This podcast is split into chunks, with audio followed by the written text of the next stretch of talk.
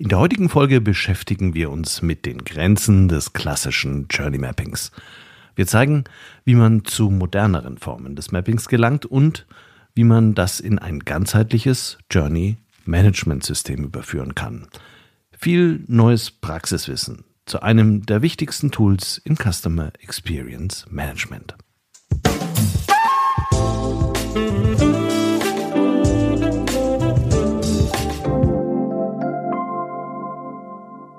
Hallo und herzlich willkommen bei einer neuen Folge von CX Talks. Ich bin Peter Pirner und ich freue mich sehr, dass du heute wieder mit dabei bist. CX Talks möchte dich auf unterhaltsame Weise informieren und inspirieren. Zu allem, was es so um das Thema Customer Experience Management Neues gibt. Methoden, Tools oder Erfahrungsberichte aus dem Unternehmensalltag. Heute verbinden wir alle drei Elemente. CX Talks wird diesen Monat unterstützt von MoveXM, einer Software-as-a-Service-Lösung für CX-Management, made, managed und gehostet in Deutschland. Internationale Konzerne wie VW oder BMW und mittelständische Unternehmen nutzen passgenaue Systeme von MoveXM, um automatisiert Kundenfeedback an allen Touchpoints der Customer Journey zu erfassen. Dank des großen Funktionsumfangs und zahlreicher Schnittstellen integriert sich MoveXM nahtlos in jede Systemlandschaft. Umfangreiche Service-Trainings und Beratungsleistungen sorgen für eine schnelle Implementierung und effektive Kundenfeedback-Programme. Zukunftssicherheit wird dabei großgeschrieben. Mithilfe von KI hat MoveXM nicht nur Analysen und Insights auf das nächste Level gehoben, sondern auch innovative Features im Bereich Kundenservice zur Steigerung der Produktivität entwickelt. Das führt nachweislich zu noch größerer Zufriedenheit von Kunden und Mitarbeitern. Alle weiteren Informationen hierzu findest du auf www.movixm.com und der Sponsorenseite von CX Talks. Customer Journey Mapping ist wichtig. Deshalb haben wir uns bereits in der zweiten Folge von CX Talks damit beschäftigt. Mehr als zwei Jahre später machen wir ein Update. Und wir erklären nicht die Methode selbst. Dazu gibt es die Folge 2 bzw. diverse Weiterbildungsangebote, zum Beispiel auch vom Institut für Customer Experience Management. Nein, heute geht es um die praktische Anwendung, darum, wie man ein Mapping-Projekt am besten aufsetzt und wie besser nicht. Wir schauen auf das Thema Softwareunterstützung und wie man dadurch noch größere Tiefe in der Analyse erreichen kann. Oder eben nicht, wenn man es falsch macht. Mein heutiger Gesprächspartner ist Wolfgang Weber, Gründer und CEO von CX Omni, einer der, laut Forrester, führenden Journey Mapping Plattformen, die im Laufe der Zeit immer mehr zu einem Customer Journey Management System weiterentwickelt wurde. Im Mittelpunkt unseres Gesprächs liegen aber vor allem Fragen rund um das richtige Projektdesign und die Umsetzung von Mapping Insights im Unternehmen, unabhängig von der eingesetzten Software.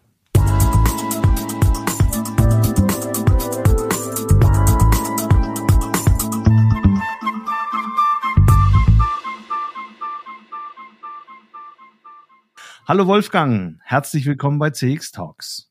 Danke Peter, danke, dass ich da sein darf. Freut mich.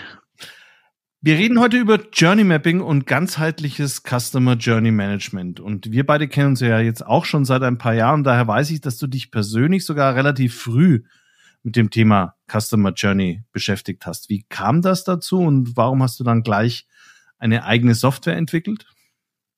Ja, eigentlich ganz spannend. Wir sind ja nicht von der Beratungsseite gekommen und Journey Mapping äh, hat uns zehn Jahre begleitet. Ich habe mich kürzlich mit einem Kollegen von Forrester unterhalten, der sagt, das hat er sogar schon vor 20 Jahren gemacht. Also Journey Mapping ist nicht neu. Äh, mein Berufsweg hat mich immer zwischen Vertrieb, Software und Beratung äh, umgetrieben und deswegen kam dann irgendwann das Thema Softwareaffinität und Beratung zusammen und wir haben irgendwann gesagt, diese vielen äh, Journeys an der Wand, diese vielen Brownboards, diese vielen Haftnotizen sind, sind eine Momentaufnahme, kann man da nicht was Dauerhaftes draus machen. Und so kam es dann dazu, dass wir eine Journey Mapping Software entwickelt haben und über die Jahre hat man es auch klar geworden, dass das Mapping alleine auch wieder eine Momentaufnahme bleibt, wenn man nicht dieses Mapping oder die Strukturierung der Journey als, visuell, als visuelle Darstellung irgendwo auch in das Thema Journey Management, Actionable Insights und Daten zusammenbindet. Und so kam es also. So, wir sind, kamen von der Visualisierung her, sind deswegen auch da sehr stark, insbesondere für Nicht-Analysten. Also eine Journey Map ist ja was, was auch Top-Management verstehen soll. Gleichzeitig muss es aber dann doch wieder sehr im Detail mit Daten angereichert werden. Also so ist es dazu gekommen, dass wir irgendwann eine Software Company aus dem Thema Journey Mapping gemacht haben und inzwischen zu einer Journey Management Software herangewachsen sind. Dieses Jahr seid ihr in der neuesten Forrester Wave Analyse als Leader im Bereich der Customer Journey Mapping Softwares ausgezeichnet worden.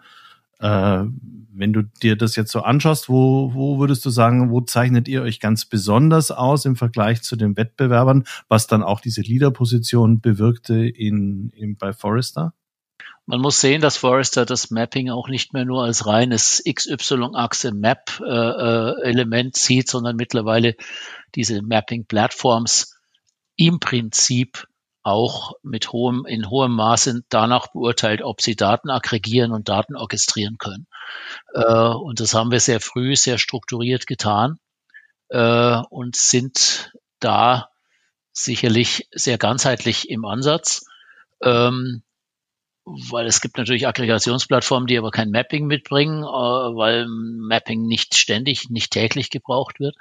Und also sagen wir mal so, unser, unser ganzheitlicher Ansatz und die starke Visualisierung, die wir dann auch auf das Thema Daten äh, übertragen haben, hat da sicherlich dazu beigetragen, dass wir uns in dieser Nische hervorgetan haben. Mhm. Ja, dann lasst uns doch nochmal gleich richtig einsteigen in das Thema ganzheitliches Journey Mapping. Ähm, ganz praktisch. Wir beide wissen, dass in vielen Unternehmen ja bereits Personas vorliegen und auch Customer Journey Maps gemalt wurden. Das hat sich einfach in den letzten Jahren als Instrument bei den meisten Unternehmen ja schon sehr gut bewährt.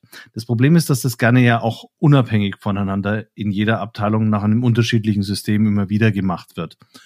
Äh, für euch war das am Anfang ja ganz gut, weil ihr ein gutes Argument hattet, zu sagen, man macht das jetzt anhand dieser Software und versucht es so ein bisschen zu vereinheitlichen. Aber was glaubst du, ist denn der größte Nachteil, wenn sich einzelne Abteilungen zwar intensiv, aber ebenso in ihrer eigenen Sicht mit einer Customer Journey beschäftigen? Zunächst mal Klar, so ein Journey Mapping Workshop ist immer besser als keiner, weil man natürlich die Außensicht einnimmt und wenigstens mal für einen Tag sagt, aha, oh wow, was haben wir denn hier entdeckt? Und hoffentlich auch diese Entdeckungen dann irgendwie weiterführt und verbessert, so dass also natürlich jedes, jeden Tag, an dem man sich mal äh, die Kundenbrille aufsetzt, wertvoll ist. Also trotzdem ist natürlich alles, was da dokumentativ herauskommt, in der Regel sehr abteilungs-, sehr bereichsbezogen, sehr anlassbezogen und führt nicht irgendwo in ein ganzheitliches ja, Strukturieren von Needs, von Pain Points, von Ideen, auch nicht vom Nachhalten, was wurde denn damit gemacht, haben wir es jetzt verbessert, ist diese Map immer noch in einem Jahr so, wie sie jetzt war, gibt also da auch kaum eine Vorher-Nachher-Betrachtung, so dass also dieses Mappen zunächst mal immer eine sehr teambezogene, sehr silobezogene, sehr detailbezogene Angelegenheit bleibt, trotzdem wertvoll. In der Annahme, man wird da einige Punkte an dem Punkt verbessern. Sie führt aber nicht zu irgendeinem nachhaltigen Methodenansatz. So. Und dementsprechend finden wir in Unternehmen Dutzende verschiedene Ansätze. Einmal in den Strukturen der Maps, in der Art, wie, wie detailliert man sowas betrachtet. Da findet, also das kann dann so auf der ganz großen Flughöhe sein, vorher, äh, vor dem Kauf, Kauf, nach dem Kauf, ganz grob, oder runter bis auf Wireframing-Ebene, wo man sich äh, Klickpfade einer Apps anschaut. So, im Prinzip ist die Situation die, die wir bei den Unternehmen finden heute, dass also das Mapping immer noch ja, temporär eingesetzt wird. Wenn die Maps fertig sind, werden sie in eine digitale oder nicht digitale Schublade gelegt, in der Regel nicht mehr angeschaut und vor allem nicht mehr weitergeführt. Das ist also eine Momentaufnahme, die hoffentlich Erkenntnisse er erzeugt, die aber kein nachhaltiger äh, Experience Management Ansatz ist. Und das ist das Dilemma. Wenn du sagst, wir wollen einen nachhaltigen Experience Management Ansatz aufsetzen und machen ein jetzt mal ein ideales Projekt, setzen wir uns zusammen wie geht's denn dann los? Wie groß sollte so ein Projekt denn grundsätzlich schon mal sein? Wie viele Mitarbeiter sollten drin sein? Und wie lange muss ich dann rechnen, dass so ein Projekt dauert, damit das eine gewisse Nachhaltigkeit überhaupt entfalten kann? Also die Projekte, die wir sehen, wir erfinden sie ja nicht, sondern die Kunden erkennen es zusammen mit ihren Beratungen schon selbst, dass äh, eine Serie von Maps in PowerPoint, in Excel, in allen möglichen Tools nice ist, aber natürlich nicht nachhaltig irgendwo ein zentraler Ansatz ist. Also die Projekte, die wir hier treffen und die wir unterstützen, sind ja möglichst klein, aber dann doch manchmal bis zu 20, äh, 30 Mitglieder im Projektteam, weil sie natürlich sehr disziplinenübergreifend sind. Von, vom, vom Marketing-Kampagnenmanagement angefangen über den Vertrieb, die Operations und den, und den Support, ähm, die sich zusammentun, um zu sagen, gut, wir haben jetzt die Journey als Gedankengut im Unternehmen verankert, das vorausgesetzt. Das ist dann meistens so der Common Sense, dass man sagt, wir brauchen diese Journey als Spiegel der Außensicht, um nicht immer aus Prozessen zu denken und von innen nach außen zu denken. Das ist also dann durchaus schon letztendlich in der Kultur verankert. Aber es fehlt uns jetzt natürlich ein Tool und ein Methodenansatz, wie wir das quasi in allen Bereichen des Unternehmens, von der großen Flughöhe bis runter auf, wie gesagt, den App-Klickpfad in irgendeiner Weise standardisieren. So. Und diese Projekte, die wir hier sehen, sind sehr disziplinübergreifend und sind in der Regel auch keine zwei, drei Monatsprojekte, sondern die laufen auch schon mal zwei, drei Jahre. Mhm. Welche Personen muss man auf jeden Fall on board haben und welche werden gerne vergessen? Ganz klar. Ähm, man hat gerne die Personen an Bord, die Erkenntnisse, die Insights ownen, die heißen dann meistens auch schon Insights Manager in Form von Befragungen. Also ist ja nicht so, dass man hier neue Kundenbefragungen äh, etabliert, sondern da ist ja vieles schon da. Also die, die Owner der Befragungen, der regelmäßigen Feedback-Befragungen, der transaktionalen Feedback-Befragungen, die Owner der E-Commerce Web Analytics Daten, also einige der Datenowner. Dann natürlich einige der, und das ist das Interessante, die Disziplin, die mit reinwächst, ist das ganze Thema User Experience Design. Früher sehr isoliert, ganz anders, machen nur Interaktionsdesign. Also die UX-Designer wachsen mit rein. Ähm, auch die Service-Teams, die Service-Prozesse als Service-Journeys abbilden. Diejenigen, die am wenigsten im, äh, involviert sind, sind die Owner der operationalen Prozesse. Also der Liefer-, der Logistik-, der Rücksendeprozesse, der Vertragspolisierungsprozesse, also der eigentlichen Prozesse nach dem Kauf bis vor dem Kundenservicefall.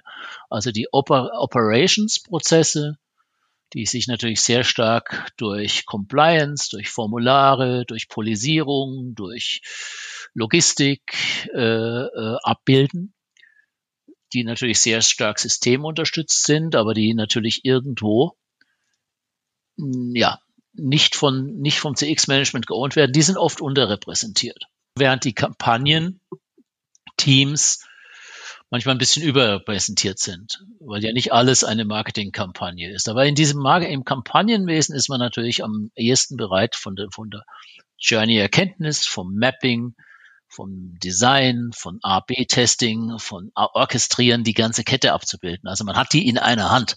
Man hat die als Verantwortung in einer Hand.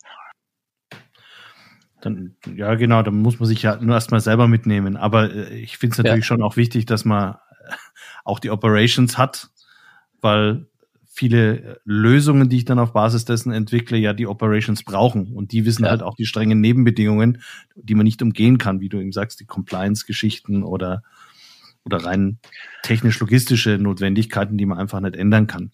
Wir haben oft die Diskussion, warum ist ein Formular ein Touchpoint äh, äh oder eine äh, AGB oder ein, ein, ein, irgendein Rechtstext oder eine, Poli eine Versicherungspolice und so. Das sind alles Dinge, die letztendlich das Marketing nicht so sehr interessiert, aber diese Touchpoints beinhalten eine Menge Painpoints. Aber sie sind sozusagen so unangreifbar, denn sie sind ja schon sich von der Rechtsabteilung geprüft und die laufen ja schon Jahre. Wenn jetzt dieses Team zusammenkommt, was ist dann ganz wichtig, wenn die starten? Was macht ihr dann normalerweise so als ersten Schritt? Ein ganz, ganz wichtiger Punkt ist, dass dieses Team in der Regel 15 verschiedene Sprachen spricht. Also jetzt nicht tatsächliche Sprachen, die meisten sprechen gemeinsam Englisch im Konzern, sondern tatsächlich ist die Frage, was ist die Geschichte eines Kunden entlang verschiedener Phasen, alleine schon, was ist ein Touchpoint, was ist ein Channel, was ist eine Phase, wo fängt die Journey an, doch noch, doch nicht etwa vor unserer Website schon. Ach so, da gibt es also auch Touchpoints, die wir gar nicht ownen. Die ganze Frage, wie ist dieser Scope und wie sind die, die, die Informationsebenen, die wir uns hier anschauen? Vom Lifecycle zur Phase, zur Journey, zur Teiljourney, zum Mikromoment und so weiter. Das ist jetzt nur ein Beispiel gewesen gibt ja da keine Norm dafür. Das heißt, das allererste, was diese Teams in der Regel erkennen, ist, dass sie große Diskussionen über die Frage führen, brauchen wir fünf, sieben oder drei Phasen? Was sind eigentlich Phasen? Und warum brauchen wir die? Warum brauchen wir eine Subjourney? Gibt es überhaupt eine Subjourney? Was ist ein Need? Und was ist ein Touchpoint? Und was sind danach die Erkenntnisse, nämlich die Actionable Insights, die wir umsetzen wollen? Sind das Pain Points? Oder sind es auch Ideen? Sind das Systemanforderungen? Sind das Content-Verbesserungen? Das gesamte Gerüst der, sage ich mal, Inhalte des Journey Managements, was man von den Ebenen her Taxonomie nennt, was von der Terminologie her geprägt ist. Also die Unternehmen merken sehr stark, dass sie im Hause schon alleine fünf verschiedene Terminologien haben, dass man sich nicht einig ist, was ist ein Touchpoint und warum brauche ich den überhaupt? Und ist einer einer oder gibt es, ist, ist ein E-Mail ein Touchpoint oder gibt es davon 100? Ja, also und so weiter. Das heißt, wir beginnen in der Regel in diesen Projekten auch mit Beratungsbegleitung, mit dem ganzen Thema der Schaffung einer gemeinsamen Taxonomie und Terminologie, damit ich überhaupt erstmal gemeinsam mappen kann. Ansonsten kriege ich diese, diese Informationsdimensionen im Konzern oder in einem, in meinem gesamten, in meiner Marke oder in meinem Vertriebsgebiet, das ich betrachte, nicht übereinander. Wenn man das geklärt hat, dann will man ja im Zweifel erstmal schauen, was kann ich jetzt, was weiß ich denn schon zu diesen einzelnen ja. Punkten? Ich glaube, du nennst das dann gerne immer mal Datenaudit. Ja. Äh, das darfst du jetzt den Zuhörern mal erklären, was ein Datenaudit aus deiner Sicht ist und wie man das am besten durchführt. Nachdem er sich also dann auf diese Taxonomien und Terminologien geeinigt hat und nach Möglichkeit auf einen kleinsten gemeinsamen Nenner und nicht auf ein größten, größtes gemeinsames Vielfaches, weil das wird dann wieder sehr akademisch. Zum Schluss will man ja das alles machen, damit man dann auch Erkenntnisse gewinnt. Geht es darum, dass man sagt, so gut, jetzt haben wir natürlich eine ganze Menge verschiedener Journeys und verschiedener Prozesse und verschiedener Erlebnispunkte und jetzt merken wir eigentlich, dass wir weil wir ja nicht stillgestanden sind die letzten Jahre, an diesen Erlebnispunkten und Touchpoints doch schon eine ganze Menge Daten haben. Sei es transaktionale Daten, sei es Verhaltensflussdaten, Analytics-Daten, Google Analytics und so weiter, sei es jede Menge Befragungsdaten. Das heißt also, es ist letztendlich eine, nicht die Situation, dass man nicht schon gut in verschiedenen Bereichen misst, was passiert. Insbesondere im Service Center ist das ja auch sehr gut der Fall und jetzt geht es darum, dass man sich einfach mal sagt, was haben wir denn schon an Erkenntnissen, die auf diese äh, Journeys einzahlen? Dass man also jetzt nicht wieder Journeys designt oder nacherzählt mit irgendwelchen Annahmen, die man selbst als Nichtkunde versucht zu treffen, sondern indem man sagt, so, wir wissen doch einiges. Lass uns doch das mal entlang der Journey zusammenführen. Lass uns doch die Erkenntnisse, die wir haben, mal entlang der Journey aufhängen, aufdröseln. Und das ist das Datenaudit, dass man sagt, so, wenn ich mir schon eine Journey betrachte, von Anfangspunkt bis Endpunkt, egal wie ich den definiere, dann schaue ich mal, was ich für eine Erkenntnislage habe, aus eigenen Erhebungen, aus Fremderhebungen, aus Benchmark-Daten. Äh, und wir merken, dass es dann in der Regel an Daten nicht fehlt. Es gibt fast schon zu viele Quellen. Und diese Quellen sitzen natürlich im Unternehmen immer bei jemand anderem. Haben unterschiedliche Stakeholders, haben unterschiedliche Owners, haben unterschiedliche Vorstandsressorts. Und jeder sitzt auf diesen Daten und äh, möchte natürlich die Auswertungshoheit über diese Daten haben. Was auch gut ist für einen Einzelfall, aber es geht ja darum, dass man jetzt sagt, wenn ich denn schon Journey Management betreibe, sollte ich die Erkenntnisse der Daten in diese Erkenntnisse einfließen lassen und nicht immer nur Journey Maps neu aufzeichnen in der idealen Welt oder in der Annahme, wie sollte es denn sein oder wie glauben wir, dass es ist. Also das heißt, wenn man die Journey definiert hat oder erkannt hat oder modelliert hat, schaut man sich einfach an, was haben wir an dieser Journey für eine Datenlage im Unternehmen ähm, und wie können wir diese Daten in die Journey einfließen lassen. habe ich das richtig verstanden, dass im Prinzip so die Dateninterpretationshoheit in dem Zusammenhang wahrscheinlich mit eines der größten Probleme ist beim Datenaudit, weniger die, das Vorhandensein der Daten. Naja, ist ja klar. Wenn ich äh, in irgendeinem Bereich des Unternehmens für etwas verantwortlich bin und hier werden Daten erfasst, dann bin ich hoffentlich auch dafür verantwortlich, die Interpretationen, die Empfehlungen Richtung Management aus diesen Daten heraus abzuleiten. Und aus diesen Empfehlungen existiert sozusagen die äh, Existenz oder äh, resultiert die Existenz meiner Abteilung, mein Handlungsspielraum, mein Budget, mein Gestaltungsspielraum. Ähm, den mag ich ja jetzt erstmal nicht weggeben.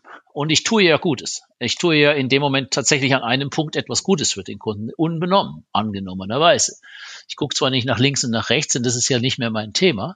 Und vielleicht kriegt an den Nahtstellen nach links und rechts der Kunde auch Pains, aber die sind ja schon das Problem der anderen, nicht meines. Angenommenerweise. Das heißt, die, die Frage, wer hat eine Interpretationshoheit über Daten entlang der Journey oder wer hat denn Ho die Hoheit, Daten im Kontext auszuwerten, sozusagen die Daten an sich sind gut, aber im Kontext von Persona A oder einer Folge-Journey B sind sie nicht so gut.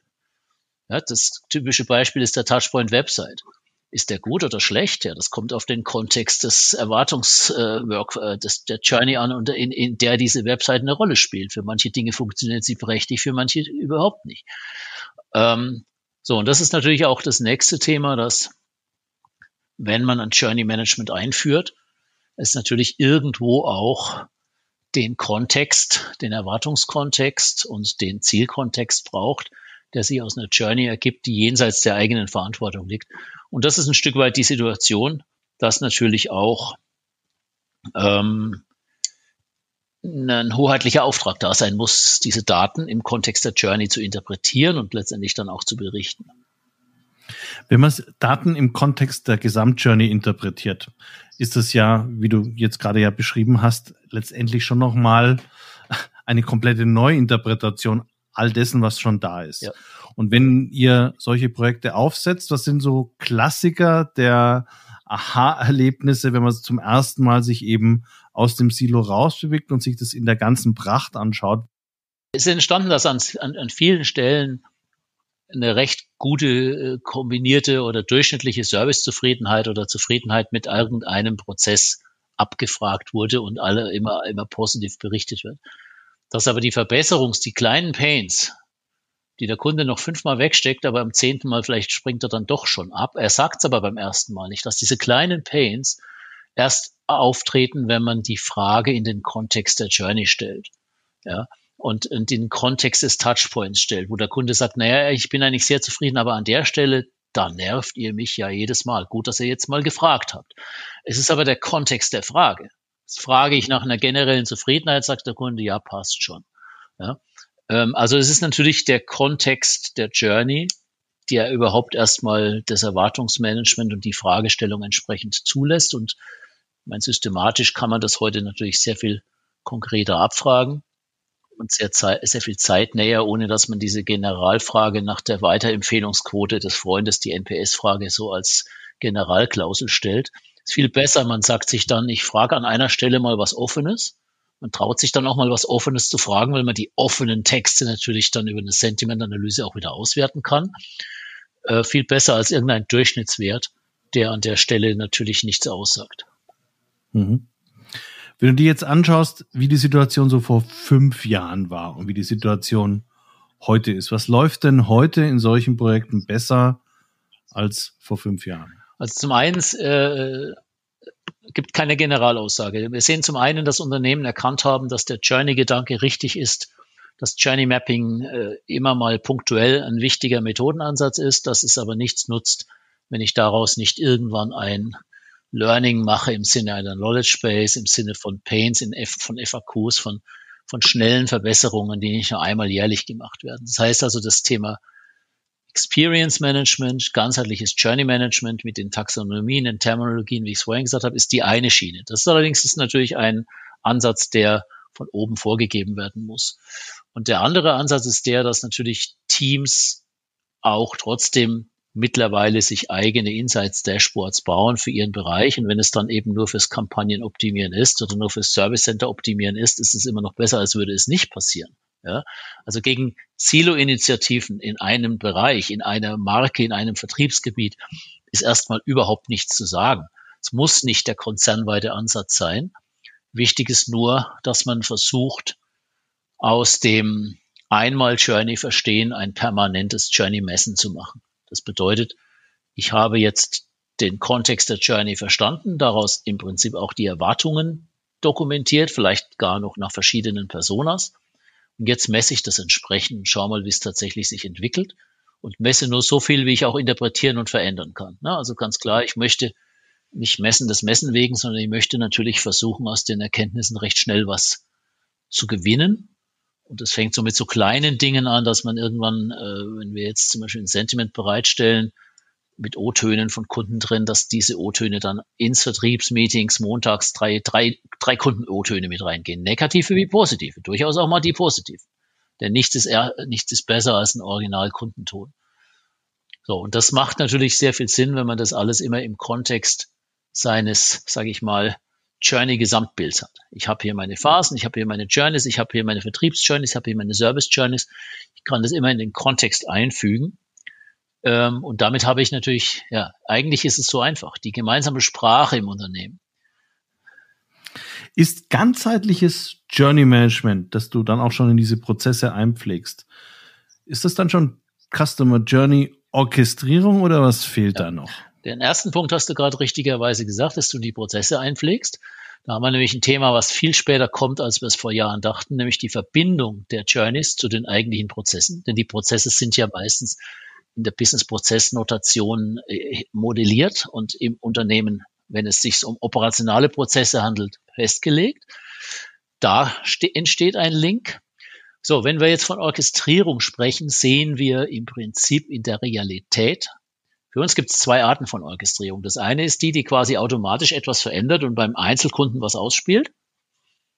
Gibt es insbesondere im Bereich des Campaigning, Stückchen weit auch im Bereich Service Center Drüber hinaus nicht. Und das andere ist, weil man nämlich an der Stelle nicht alles automatisiert ausspielt an den Kunden. Also man verändert nicht den Vertrag automatisch. Also das theoretisch Robot Process Automation geht theoretisch alles, aber in der Realität will man da noch mal drauf schauen.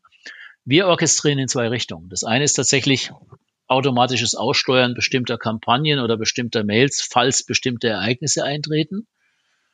Da kann man schon sagen, ist Orchestrierung ganz gut fortgeschritten meist, ist immer so 80 Prozent, sage ich mal, im Campaigning, zu 20 Prozent vielleicht im Service Center. Und das zweite Orchestrieren, was ein ganz anderes ist, was wir sehen, ist nämlich das Orchestrieren von Insights, Ideen, Pains, Verbesserungsvorschläge, O-Töne, konkrete Anliegen an den verantwortlichen Stakeholder.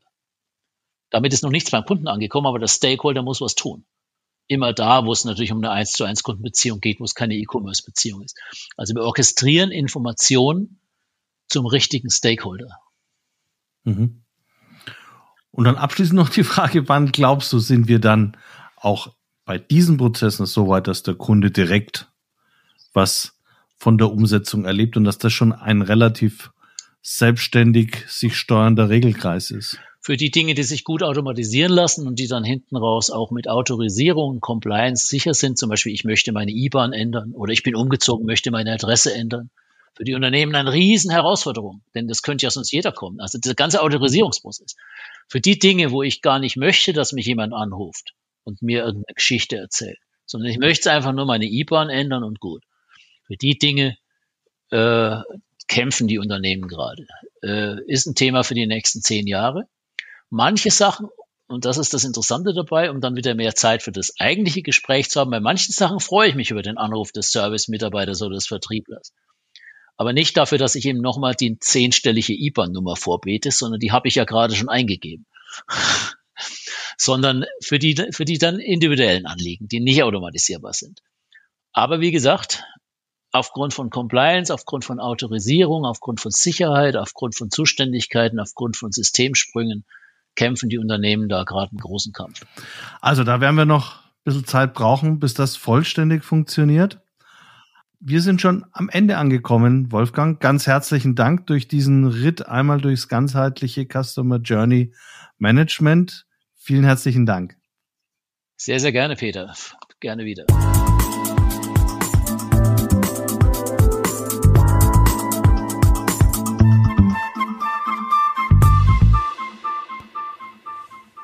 Das war Wolfgang Weber, Gründer und CEO von CX Omni, einer führenden Journey Mapping Plattform aus Deutschland. Hat dir die Folge gefallen? Hast du wieder etwas für deine tägliche Arbeit mitnehmen können? Schreib mir doch mal deine Erfahrungen mit Customer Journey Mapping in deinem Unternehmen. Was hat es euch wirklich gebracht? Was würdest du heute anders machen? Du kannst mir auch eine Frage dazu schicken, die dir am Herzen liegt. Per E-Mail an pirna.cx-talks.com oder gerne auch als Sprachnachricht. Ich gebe dir ganz sicher eine Antwort. Entweder direkt oder innerhalb dieses Podcasts. Und damit sind wir am Ende der Episode angelangt. Jetzt noch schnell abonnieren, damit du keine Folge mehr verpasst. Und wir hören uns beim nächsten Mal.